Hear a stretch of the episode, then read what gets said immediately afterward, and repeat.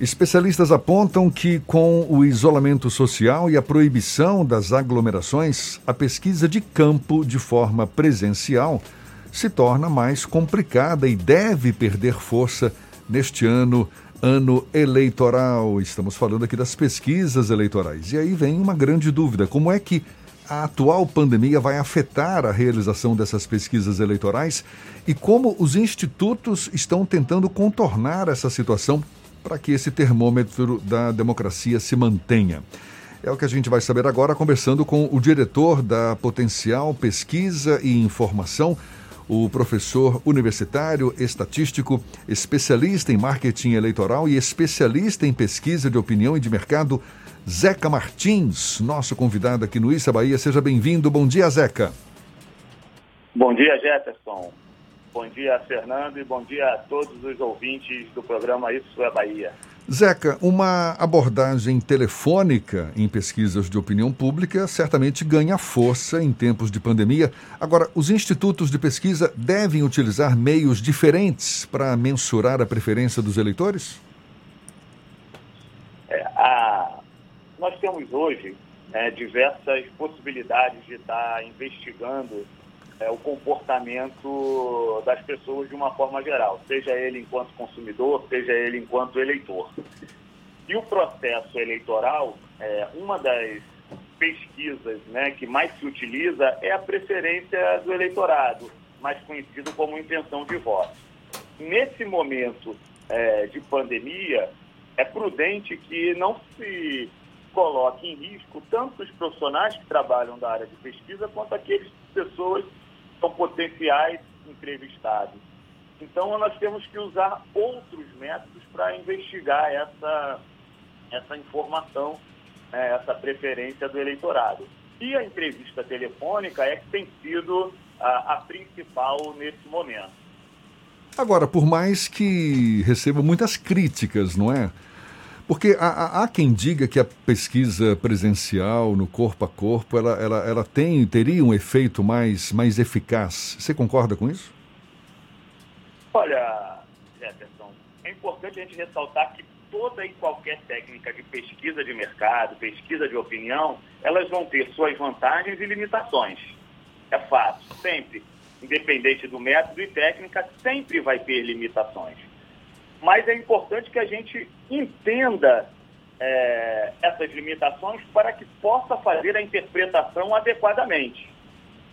E você tem razão, com a intensificação das pesquisas, é, onde as entrevistas são realizadas por telefone, surgiram também uma enxurrada de críticas, que aí, na minha opinião, em alguns casos chegam a ser exageradas.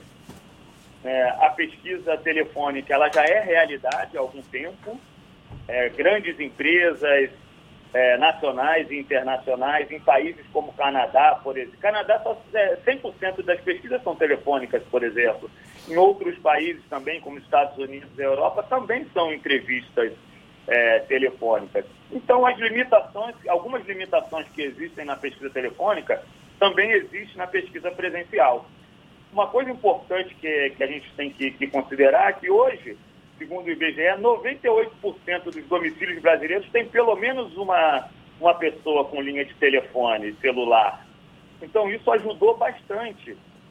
É, só para a gente entender, em 2006, né, na eleição para governador da Bahia, que apontava é, Paulo Souto como vencedor do primeiro turno, é, nós fomos é, os únicos, é, res, os responsáveis por estudo o único estudo que apontou Jacques Wagner é, vencendo no primeiro turno.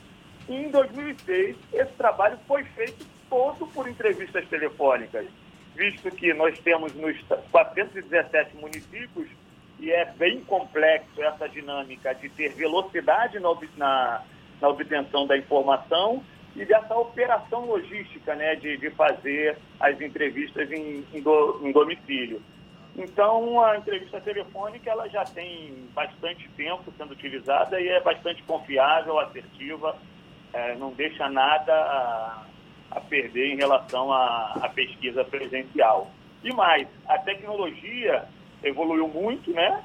E permitiu que empresas que a gente chama de enriquecimento de dados é, empresas com expertise nessa área, nos forneçam informações atualizadíssimas, que não, necessárias são, não necessariamente são só nome e telefone, ao contrário, são muitas outras informações. Informações sociodemográficas, como sexo, idade, estado civil, grau de, de, de instrução, tem muita informação. E, e as, as maiores empresas dessa área já estão contemplando, por exemplo, as normas da Lei Geral de Proteção de Dados Pessoais. Então, a, a pesquisa telefônica, ela é, ganha força e é intensificada agora com a pandemia, mas ela já vinha se desenvolvendo há bastante tempo. Como especialista nessa área, como é que as pesquisas influenciam no processo de concepção das campanhas eleitorais, dos processos eleitorais, inclusive em um momento tão diferente como é esse da pandemia, das corridas eleitorais em meio à pandemia do novo coronavírus, Zeca? Uma, uma pergunta bastante interessante. As pessoas normalmente falam de influência da pesquisa no eleitorado. E eu digo para você, com 20 anos de experiência nessa área, eu nunca vi resultado de pesquisa influenciar resultado de eleição. O que influencia o resultado de eleição, o que ganha a eleição, não é a pesquisa, é o trabalho desenvolvido pelo aquele político que está candidato naquele momento. É a campanha estrategicamente bem definida, com utilizações de informações que a gente chama de pesquisas internas, que vão gerenciar, subsidiar a, o trabalho do, da equipe de campanha do, do candidato. Então, ela tem sim um impacto bastante forte na equipe estratégica, nas pessoas que estão trabalhando durante a campanha. Por quê? Porque ela vai trazer informações sobre o comportamento do eleitorado, sobre preferência, por exemplo, dentre outras informações. Então, imagine a campanha, o gerenciamento de uma campanha política é, pode ser, por analogia, comparado com o gerenciamento de uma empresa, o gerenciamento de uma marca. Tá? Então, as informações vão subsidiar as decisões para que ele alcance o objetivo. Qual era o objetivo? Ter mais votos do que os seus adversários. Então, esse é, o, é a contribuição da pesquisa para o processo político eleitoral, pensando na campanha, pensando no candidato, mas quando a gente pensa na sociedade, pensa na população, a, a ferramenta de pesquisa é um instrumento democrático muito importante, porque vai ajudar a, ao eleitorado a escolher o seu candidato.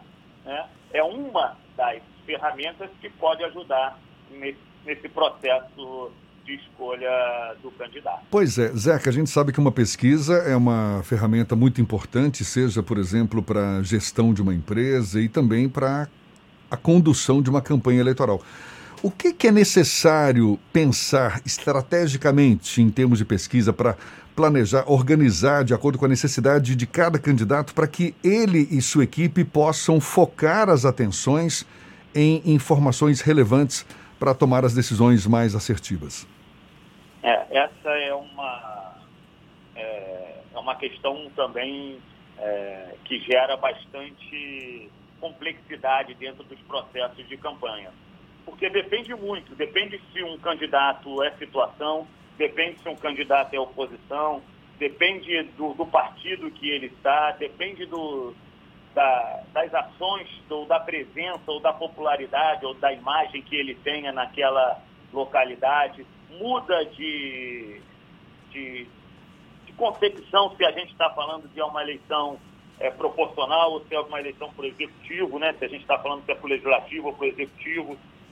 Então, são diversos aspectos que devem ser levados em consideração na, na elaboração de um processo de pesquisa. E aí você tem dois métodos que são completamente diferentes, que é a metodologia qualitativa baseada na psicologia, fundamentada na psicologia, e tem também a pesquisa quantitativa, que é fundamentada na estatística, ou seja, uma é da área de ciências humanas, outra é da área de ciências exatas.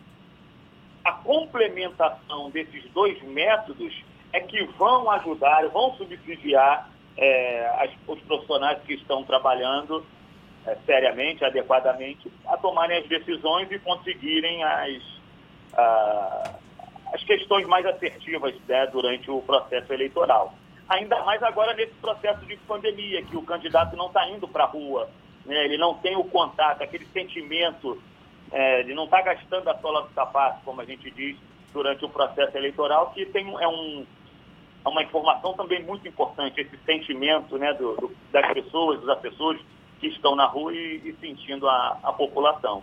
Então a pesquisa vai tentar trazer um pouquinho desse sentimento para dentro das campanhas para que possam se desenvolver é, as ações adequadas para é, se vencer uma eleição. Maravilha, está todo mundo se readequando, não é? É isso aí. Ah, Zeca Martins, professor universitário, estatístico, especialista em marketing eleitoral, especialista em pesquisa de opinião e de mercado e diretor da Potencial Pesquisa e Informação. Muito obrigado, Zeca, pela sua disponibilidade. Um bom dia para você. Eu que agradeço, Jefferson, é, Fernando, pela oportunidade. E importante também ressaltar que a Potencial, juntamente com o Grupo à Tarde, é, estamos já desenvolvendo um projeto onde nós vamos fazer a divulgação de pelo menos 16 pesquisas eleitorais, ou seja, de intenção de voto, que vão ser realizadas por telefone é, durante esse processo eleitoral aqui na Bahia. Então, nós vamos contemplar é, diversos municípios em todo o estado, centro-oeste, sul, extremo sul, é, norte, região metropolitana. Então, nós vamos estar, é, ao longo desse processo eleitoral, divulgando essas informações para ajudar o eleitorado baiano a decidir da melhor forma possível no processo eleitoral.